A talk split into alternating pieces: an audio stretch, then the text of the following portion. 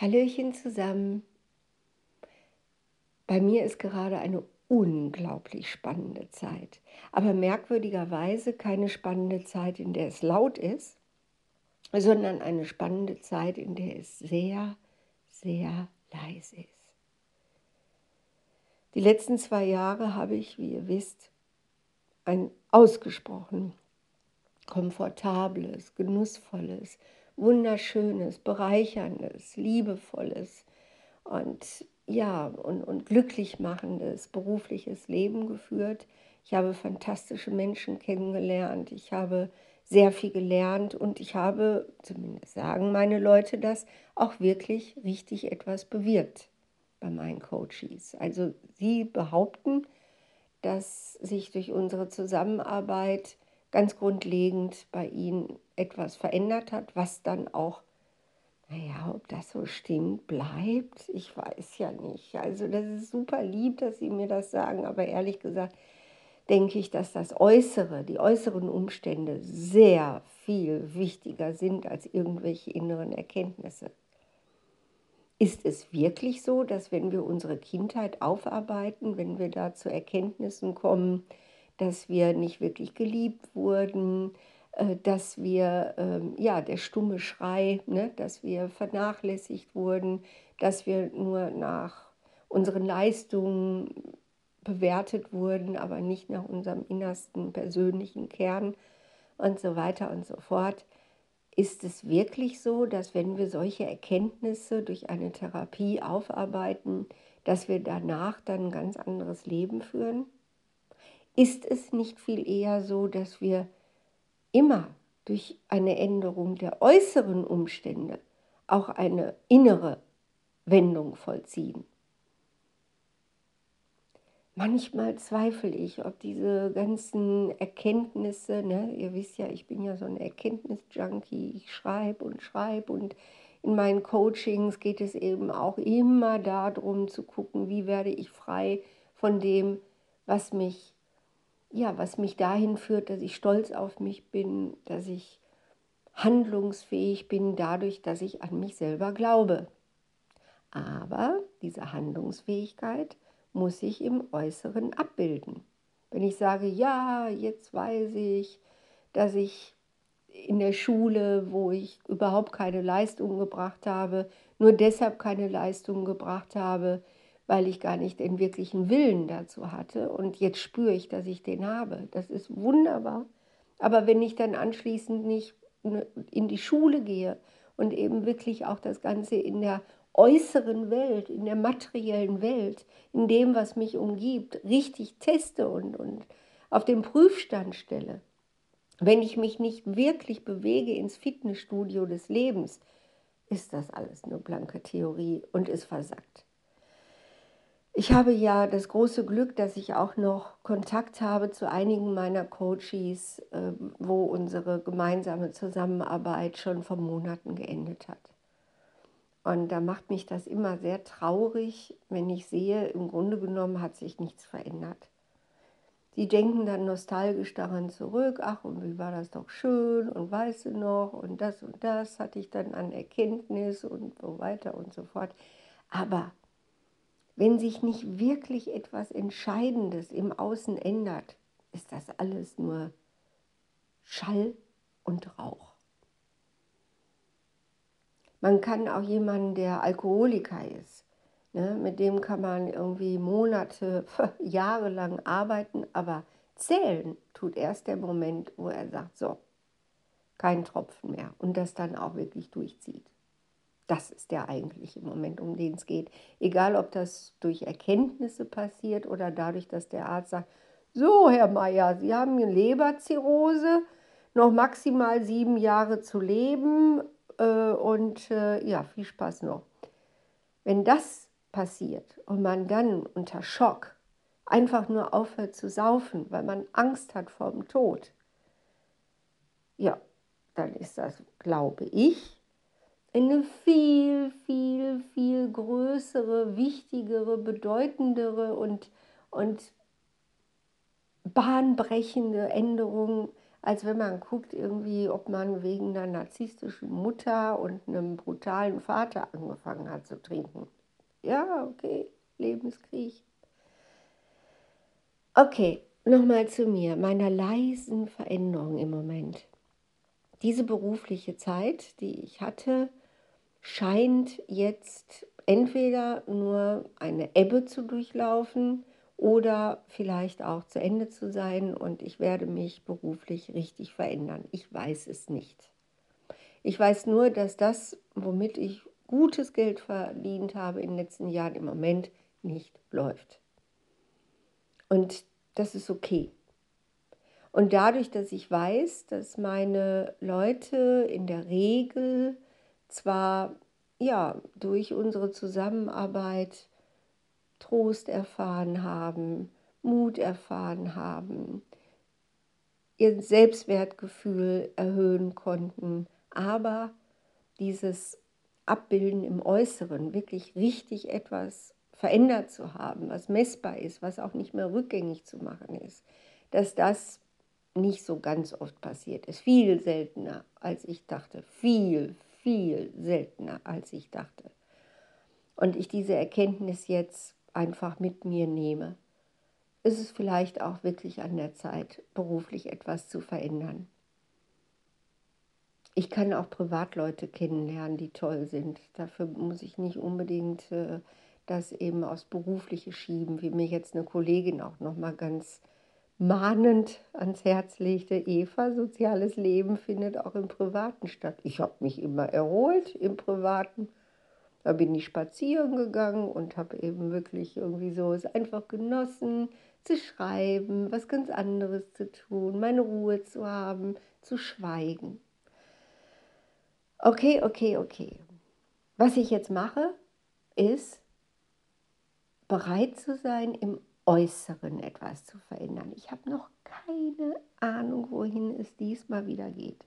Was ich gemacht habe, ist, ich hatte einen Vormittag in dieser Woche richtig mal frei. Das kenne ich ja gar nicht. Ich habe ja nur durchgearbeitet. Und an diesem freien Vormittag habe ich einfach ganz viele potenzielle Möglichkeiten kontaktiert. Ich habe auch schon Gespräche geführt. In der nächsten Woche werde ich zwei äh, konkrete Vorstellungsgespräche haben, wo wir uns einfach mal kennenlernen und gucken, ob sich da irgendwas ergibt. Und ich bin neugierig und ich bin voll Vertrauen, dass ja, das da oben, so nehme ich es zumindest wahr, also meine kosmische Parallelfamilie, dass die das schon in die Hand nimmt und dafür sorgt, dass eine Eva genau da landet, wo sie hingehört. Alles, was ich machen kann, ist fleißig sein, also mir wirklich Mühe geben, dem Schicksal eine Chance zu geben, habe ich dem Witt schon erzählt. Jeden Sonntag betet ein armer Mann in der Kirche, O Herr, bitte schenke mir einen Lottogewinn. O Herr, bitte schenke mir einen Millionen Lottogewinn. Ich brauche eine Million. Und er betet und betet jeden Sonntag und irgendwann kommt aus dem Nichts eine laute Stimme und sagt, mein Gott nochmal, gib mir eine Chance, kauf dir ein Los. Ja, und ich kaufe gerade Lose. Na gut, ich kaufe sie nicht, aber äh, ich, ich bin ja so ein Geizhals, aber ich äh, nehme mir Lose, indem ich Kontakt aufnehme, indem ich auch überlege, zu welchen Veranstaltungen kann ich gehen, was kannst du für Menschen kennenlernen etc. Aber wenn du was Neues machen willst, kauf dir ein Los. Du musst dem Schicksal eine Chance geben. Ja, und das tue ich gerade. Und das nimmt jetzt nicht so sonderlich viel Zeit ein. Und ich bin bereit zu einer Veränderung. Ich bin einfach bereit, womöglich sogar was ganz, ganz anderes zu machen. Vielleicht wirklich überhaupt nicht im sozialen Bereich zu bleiben. Wer weiß, vielleicht wartet da was ganz anderes. Und ich bin 63. Wer weiß, vielleicht will ich auch gar nicht mehr. Vielleicht möchte ich jetzt wirklich im privaten Bereich arbeiten. Vielleicht möchte ich jetzt wirklich trennen, dieses dem Geld hinterherjagen, was man als Selbstständiger ja immer macht, egal ob man Unternehmer ist oder eben äh, wie ich jetzt seit geraumer Zeit. Ich habe ja am Anfang habe ich ja Unternehmen gegründet und dann irgendwann gesagt, nee, ich habe keinen Bock mehr auf das alles. Ich möchte einfach nur Freelancer sein und bin seit 2000, wann war das? 14? Ich glaube 14 äh, bin ich eben jetzt einfach nur noch äh, Auftragnehmer, Tagelöhner, Söldner, wie man es nennen will, und fühle mich da sehr, sehr wohl mit weil ich dann nicht in diese Sozialsysteme eingebunden bin beruflich, was ich nicht durchhalten würde, was überhaupt nicht zu mir passt. Ich mag das nicht. Ich mag Intrigen nicht. Ich mag äußere Machthierarchien äh, nicht. Ich mag es nicht, wenn jemand mir Angst machen kann, wenn jemand mich in irgendeiner Weise ähm, sanktionieren kann. Und was ich vor allem nicht mag, ist, schlecht hinterm Rücken anderer Menschen zu reden. Und das scheint im Beruflichen unglaublich oft dazu passieren. Und nein, das, das kann ich nicht, das mache ich nicht, dann gehe ich weg. Außerdem bin ich, glaube ich, das geborene Mobbingopfer.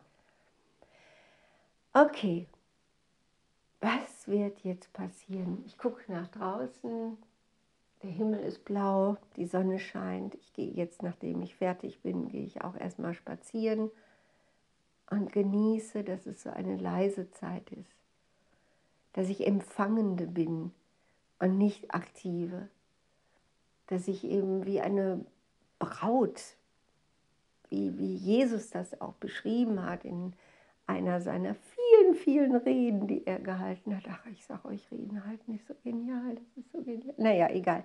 Auf jeden Fall, ne? dieses Empfangende, dieses Wartende, diese, dieses Adventsmäßige, Einfach bereit sein, mutig sein, bereit sein, fleißig zu sein, bereit sein, Neues auszuprobieren, was mit Mut zu tun hat. Und auch bereit sein, sich einzugestehen, dass man nicht alles kann, dass ich nicht alles kann, dass ich nicht in allem gut bin, wahrlich nicht. Bescheidenheit. Einfach zu sagen, okay, darin bist du gar nicht gut. Vielleicht bist du ja sogar in gar nichts gut. Einfach offen zu sein dafür. Durchschnitt zu sein. Alt zu werden sogar den Kassiererinnen im Supermarkt auf den Wecker zu gehen, weil man so lange braucht, um das Kleingeld aus dem Portemonnaie zu kramen. Bereit sein dafür, zu den Verachteten zu gehören. Wenn es so ist, okay, dann ist es eben so. Das alles passiert gerade in mir, in dieser leisen Zeit. Bis jetzt war es immer so, dass in solchen leisen Zeiten ein Bäm kam und ich dann so als Phönix aus der Asche, oft gepaart mit Wut, bei mir ist Wut oft ein unglaublich tolles Antriebsmittel, dann eben wirklich etwas Neues zu erschaffen, zu gründen zum Beispiel. Habe ich ja ein paar Mal gemacht. Und auch in meinen Freelancer-Tätigkeiten war ich immer die Gründerin, immer die Gründerin. Naja, mal gucken. Vielleicht mache ich jetzt gar nichts mehr. Vielleicht setze ich mich jetzt zur Ruhe, gehe viel spazieren, setze mich auf eine Parkbank, treffe andere Leute. Und wir sitzen dann da mit so einem, ich das vor, mit so einem Stock, wo man dann die Hände drauf äh, ausruht, bisschen breitbeinig auf der Parkbank sitzt und über Gott und die Welt philosophiert, aber nicht schimpft. Also ich habe keine Lust auf Kontakt mit Menschen, die jammern und schimpfen. Nö, nö. Einfach diese Weisheit. Werde im Alter weise oder werde im Alter verbittert. Ich nehme weise. Ich möchte weise werden. Und ich möchte Vertrauen haben. Und ich möchte aufhören, dem Geld hinterher zu jagen, wie so eine kapitalistisch ausgerichtete reich und glücklich Jüngerin. Das ist ja ekelhaft. Nein, nein. Geh doch zu Netto. Ich möchte einfach nur genug zu essen haben und Heizung. Also was haben wir gerade hier? 20 Grad. Ich möchte auf jeden Fall 20 Grad. Bitte. Okay. So, ja, dann bin ich mal gespannt, was da kommt. Ne? Ich bin echt gespannt.